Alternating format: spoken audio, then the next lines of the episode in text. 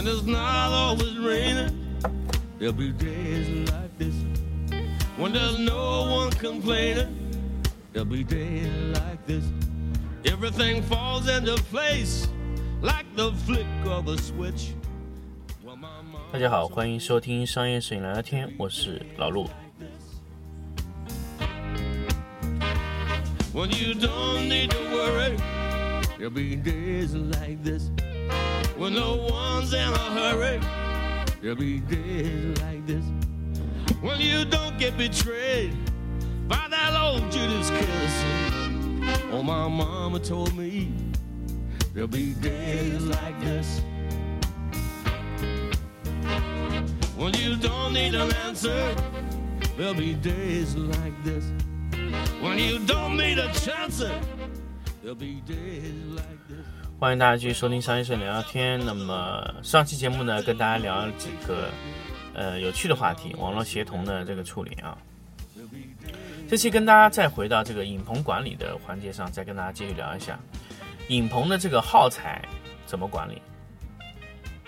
呃，那么老陆最近在写一本商业影棚管理的整体的一本书，已经写到了四万多个字。那么我觉得这个摄影耗材的管理这个环节啊，是可以跟大家去聊一聊的。那么摄影的耗材管理，其实是我们在呃很多的摄影的运作环节中，它无空凭空损耗非常大的一个环节。所以在这里呢，想跟大家分享一下我在这个摄影耗材的这块内容上呢，跟大家去说一说。首先呢，摄影耗材呢分为两类，在摄影棚里面，一类呢叫灯光耗材。灯光耗材呢是用在这个灯光系统上面的，这有一块耗材。第二块呢就是我们的影棚，呃，可以说是一些造景耗材，比如说我需要一些场景上用的一些耗材，那么这一类耗材，这两类耗材，呃。费用都很大，在正常的情况下，费用都很大。第一类呢叫灯光耗材，哪一些东西呢属于耗材啊？我们去考虑了很多，灯光耗材里面，泡沫板是我们在摄影棚内用的非常多的泡沫板的一个一一一个类型的灯光耗材，板材类，比如说泡沫板、KT 板，这种都是属于耗材。因为它会长时间去去去使用更换，而且它有周期性。那么什么叫耗材？耗材呢，就是说只要你的这个这个这个使用的这个东西啊，它有明显的时效性，而且它会呃频率会非常高，比如说半年、几个月就要更换一次的，这种就属于耗材类的啊。那么显然这个泡沫板和 KT 板是属于耗材之类的啊。第二类是什么呢？灯光类的灯泡类的，那什么灯泡呢？造型灯泡。那么当然大家知道，LED 也是一种造型灯泡。LED 的灯泡呢，我们就不属于耗材。为什么呢？LED 的通常它使用周期都有两年以上，一般两年内更坏掉以后，这个灯泡是可以维修的啊。所以我们不会为这个掏多掏一毛钱。但是那一类的灯丝类的灯泡啊，我们比较传统用的，比如三百五十瓦、六百五十瓦、一百五十瓦、两百五十瓦啊。这种类型的造型灯泡，我们都是属于灯光类的耗材。如果这种灯泡是属于要更换的情况，都是属于耗材啊。还有一种什么呢？控光的一些附件。什么叫控光的附件呢？铝箔，大家知道，呃，Rosco 的有一种黑色的铝箔，这种是属于灯光耗材类的。硫酸纸是属于灯光耗材类的啊。硫酸纸它可以知道，大家硫酸纸有很多种，那我们等下再说。呃，还有呢，还有一种什么耗材呢？就胶带类的，比如说双面胶、泡沫胶啊、大力胶、高温大力胶，还有背景纸胶，这种都是属于灯光类的耗材。那么当然，我们要跟大家说一个点是什么呢？每一类的耗材它都有明显的使用寿命，比如说泡沫板。泡沫板跟大家说一点啊，泡沫板和黑色 KT 板，我们以前踩过的坑可以跟大家说一下。泡沫板首先我们不能买的太小，这是非常多的摄影棚买的这个问题，泡沫板高度连一米五都没有，非常小。然后过去以后，我说，你们这个泡沫板有点 有点小，就拼，他们就拼，把两块拼到一起，拼起来这个泡沫板啊，使用的时候呢，就非常不牢固。那么其实他当年花这个钱呢，他直接买三米的泡沫板，也就没有贵多少钱，这是一种。大家知道大的泡沫板可以往小裁，但小的泡沫板要往大拼是很难的，所以我们都会去直接在网上订。深圳有专门做这个超长超大的这个泡沫板的厂家啊。第二个，泡沫板，呃，泡沫板这个点是什么呢？第一个，泡沫板啊，它可以，呃，泡沫板的使用的要求是什么？首先它要高，第二个呢？泡沫板的颗粒密度要高，因为有些颗粒很薄的啊，大家就可以去看，就颗粒非常大，叫大颗粒泡沫。这种是呢低密度泡沫板。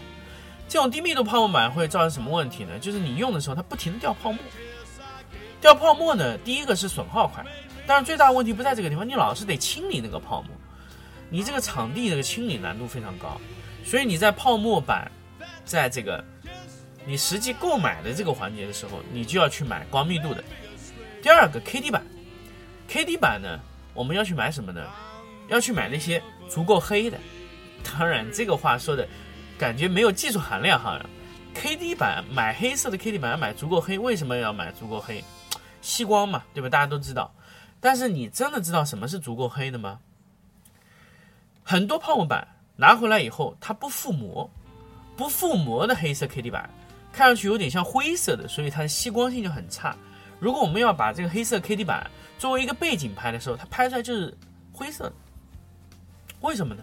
因为它这个 K D 板就是灰色，所以我们基本上买 K D 板需要对方寄样品过来给我们看，我们再选择买哪个 K D 板。一旦选择以后呢，你后期买的时候就很方便，就跟他跟他说，哎，我要这个型号就可以了。但是前期的 K D 板和泡沫板一定要选择寄送样品给你看一下啊，然后告诉他你要明确的尺寸。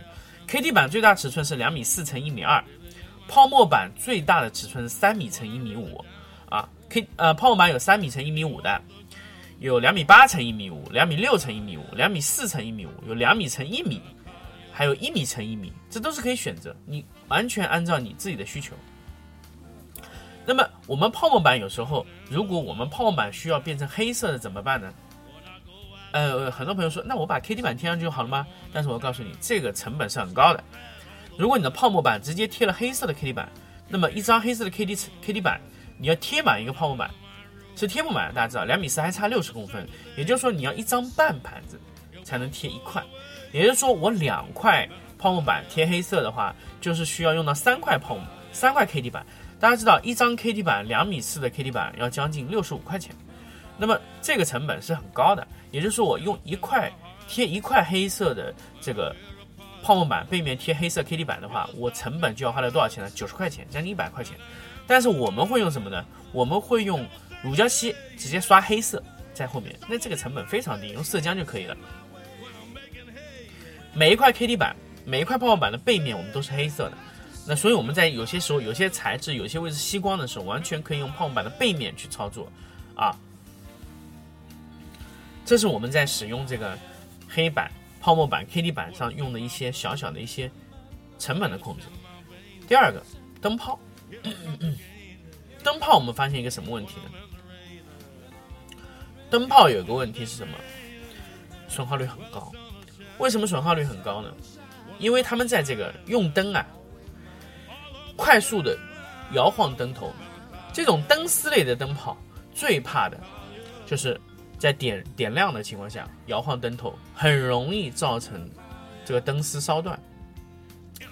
也就是说，你不管买多贵的造型灯泡，只要你在拍摄的环节中灯没有关闭的情况下，移动灯头都有可能造成灯丝烧断。所以我们在实际的操作环节中啊，我们会尽量减少这一类的移动。啊，还有一种呢，就是这个灯泡摔破，摔破这个情况很多。那么摔破这个情况呢，我们到现在为止没有特别好的解决方法，只有让他拿着造型灯泡的盒子出这个道具间，然后再去安装。这个环节是只有这么一个方案是可以把这个灯泡的摔破率可以提升，但是我们也没有办法控制它在安装的时候是不是会有这个这个这个问题。第三个，我们后面发现啊，灯泡烧坏的时候它都有一个鼓包，那这什么原因造成呢？这个原因造成非常简单，就是你在安装造型灯泡的时候没有用手套把这个造型灯泡安装以后啊，把表面的油脂擦掉。啊，为什么油脂会造成这个情况呢？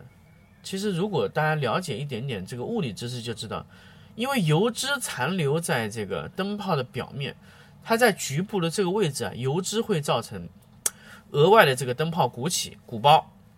鼓包以后呢，它灯泡就会越来越大、越来越大，然后直到用灯丝把那个地方非常非常薄的地方融化。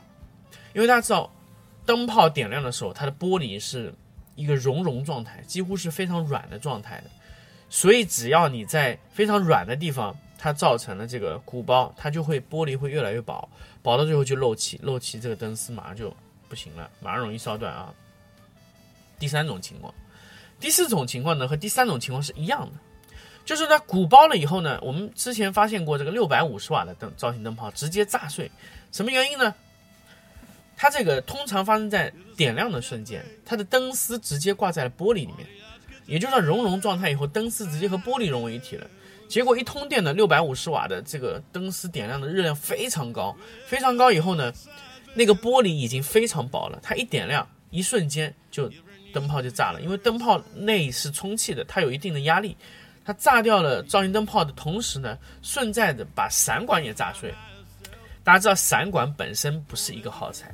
但是被它这样一个操作，它就非常容易啊有问题。那么既然说到这里，大家也知道，我之前在散管的这个环节说说过，散管其实你要说它是耗材，它达不到耗材的这个真正的使用年限的标准。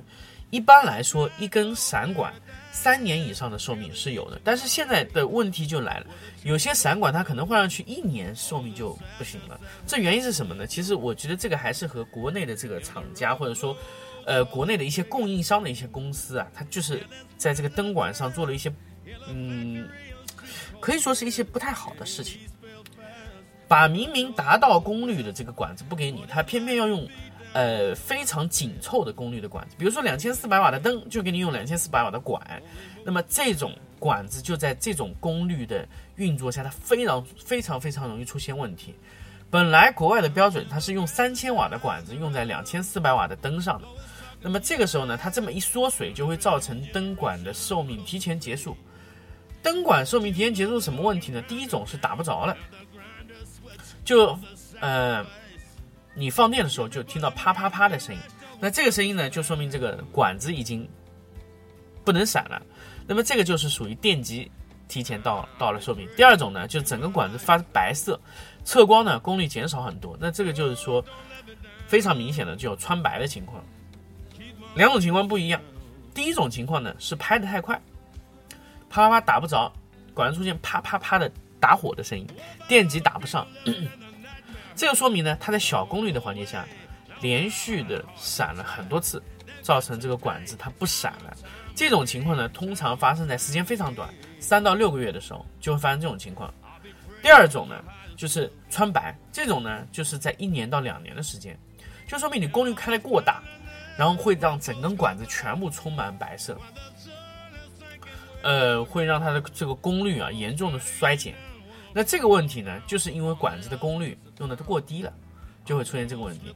前一种呢，呃，是现在的通病，就是小功率容易造成这个电极氧化过快这个情况。那现在，呃，都在解决这个问题，这个问题不好解决啊。那么我们只能把最小功率调的大一点，就比如说本来它最小是触发十五瓦功率，那么我把它调到三十瓦、四十瓦、五十瓦这样的功率。那么现在呢，通过这个厂商的一些保护线路，比如说把最低功率提上来。那它这这一类的这个呃问题就明显的就少了。那当然，这个这个这个这个耗材啊，这个闪管的这个问题啊，其实我之前在闪光管的这个节目中跟大家说的非常多了。所以大家如果真的要了解这一块内容，可以直接去听那期节目，在这边我们就不再去再说一遍了。那么说完灯泡的问题，那我们再来说一说这个铝箔。铝箔这个耗材啊，确实是一个呃，可以说是一个非常纠结的耗材。这个耗材呢，有些人认为它是一次性的，所以导致他用过以后呢就扔了。大家大家知道一卷铝箔是很贵的，一卷铝箔六百多块钱啊，Rosco 铝箔。那国产的我没有用过，国产的铝箔它耐高温的性能会差一点。那么铝箔的耐高温性能差在哪里呢？就是你揉好以后，有些铝箔国产不太好的，它会马上变软，因为你的照明灯它功率大了以后啊，因为铝箔通常是把这个灯泡裹得非常严实的，只让它出去一块啊，它而且是黑色，它非常容易烤软。它温度一高就软了，那么进口的 Rosco 呢，它就会刚性会非常好。那我们用过几次国产啊，就没有用过，大部分用的是这个进口的，所以它费用非常高。那么你在用的时候，这东西大家知道，它绝对不是一次性的用用用用用处啊，它可以多次使用。所以你们把它用完以后呢，要拿下来，记得就是要拿下来放回原处，下次等待下次使用。你要不然你这个铝箔当一次性用啊，那你一卷可能就一个月就用完了，那你的费用太高了。所以我们在使用铝箔的时候是什么呢？我们要求我们的这个摄影棚内的人员是优先使用上一次的铝箔，而不要去从新的铝箔里反复抽出来使用，这样你的铝箔的使用率就会高很多啊。这是铝箔的一点。第二个呢，它的耐高温的胶贴，大家知道，你这个铝箔它贴在这个灯头的罩子上，灯头罩是非常热的。那么现在有两种。呃，胶带纸，一种是日本产，呃，叫四缸还是一个什么牌子啊？它这个呢，它只能承受两百五十瓦左右的造型灯泡的热度啊，LED 没问题，LED 我们今天不讨论，两百五十瓦左右的这个灯丝的亮度，这个热量它是可以承受。但是如果你比较温度比较高，比如三百五十瓦、五六百五十瓦这样的造型灯呢，那我们就没办法用这种这种这种。这个这个大力胶了，我们就必须要用一种，呃，美国的叫 Gaff，Gaff G A F F 的这种这个耐高温的这个胶带纸。这种胶带纸呢，现在国内买不到，只能从 B N H 上面去买，呃，好像是四百多块钱一卷吧，比较厚，可以用很久。呃，它的粘性也非常好。呃，它如果你这个胶带纸保护的好，可以用两次；保护的不好就是一次。那么这种胶带纸呢，就是你粘上去以后，你如果不撕下来，长期的粘性都非常好，哪怕温度很高，它温它的粘连性也很好。但是如果你温度特别高，它也不行。只要不是这种超过六七百度的都没有问题啊。那我们在用这种胶带纸的时候呢，我们一定要注意，就是千万不要把这些能就是不不热的这个灯啊，你也用这种胶带纸。你可以两类胶带纸一起用，比如说四缸的。和这一类胶带纸可以同时用啊，这两种混着用，这样你的耗材损耗率就会很低。还有一种呢，叫什么呢？背景类的胶带纸，那一类背景类的胶带纸啊，它就是呃，可以说背景类的胶带纸，它是你多便宜就买多便宜，只要保证它不粘胶就可以了。国产的也可以，那一类胶带纸呢，因为你不需要它有耐高温性能，所以它就你能买多便宜就买多便宜。所以这三类胶带纸呢，其实在你摄影棚是同时可以存在的，只要你需要这三类的效果，要耐高温的、中度高温的和超高温度三类啊。那么再高的、很高很高的温度呢，我们没碰到过。基本上那个美国呢，Gaff 那个就可以完全可以搞定，在 BNH 上就可以买到。呃，超过六百度就不行，低于六百度就可以。那个日本的呢，基本上就是两百多度就不行了。所以我们就是按照我们。呃，实际的这个情况去买你的这个胶带纸的情况啊。当然，你如果你用 LED 的灯，那你就非常简单，只要买四缸就可以。四缸胶带纸很便宜，四十几块钱，二十多块钱，它是二十八还是四十块钱就可以买到一卷，非常便宜。呃，这一类的胶带纸，如果你在用 LED 的话，你就。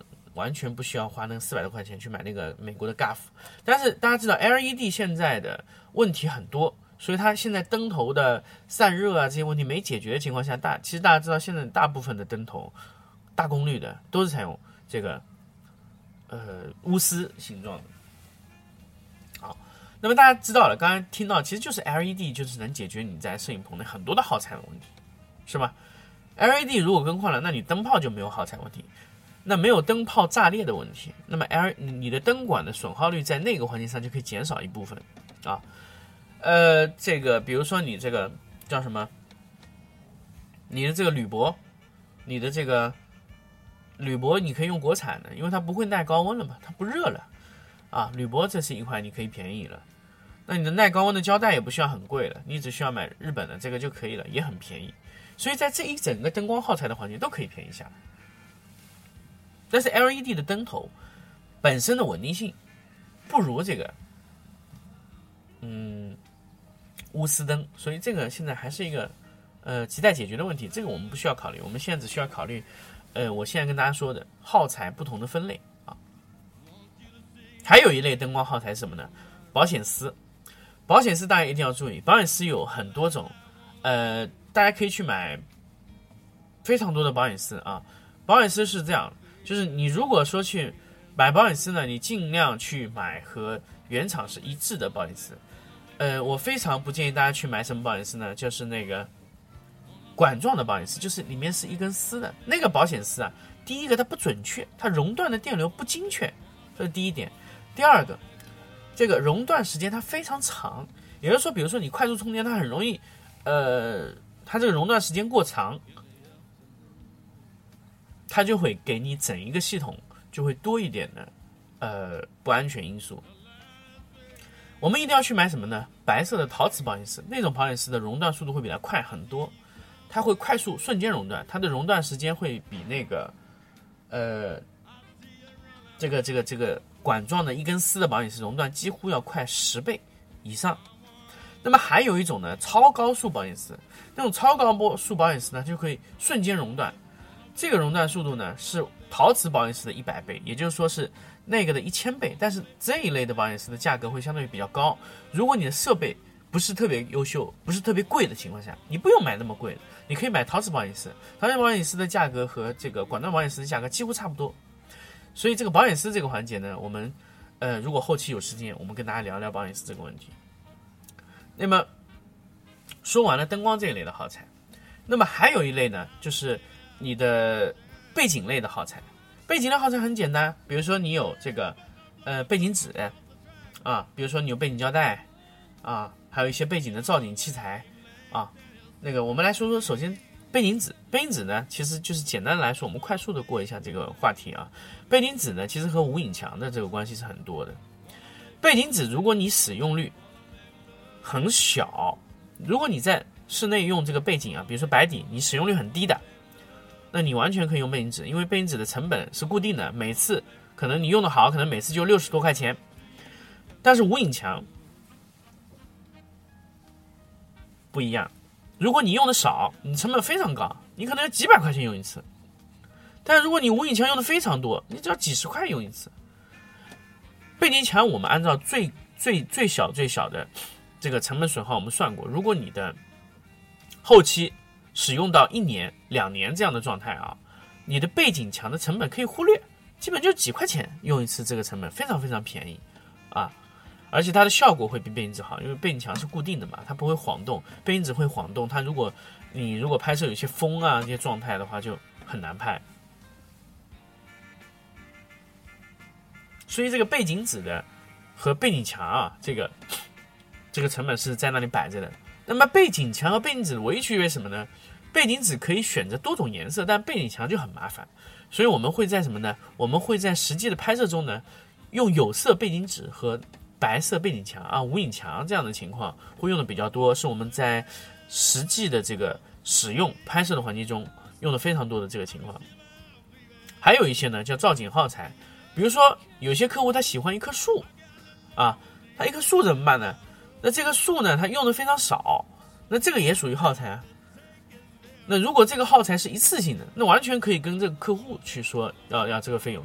那如果你这个耗材可以反复使用，当然你也可以跟客户去要求客户支付其中一部分的费用。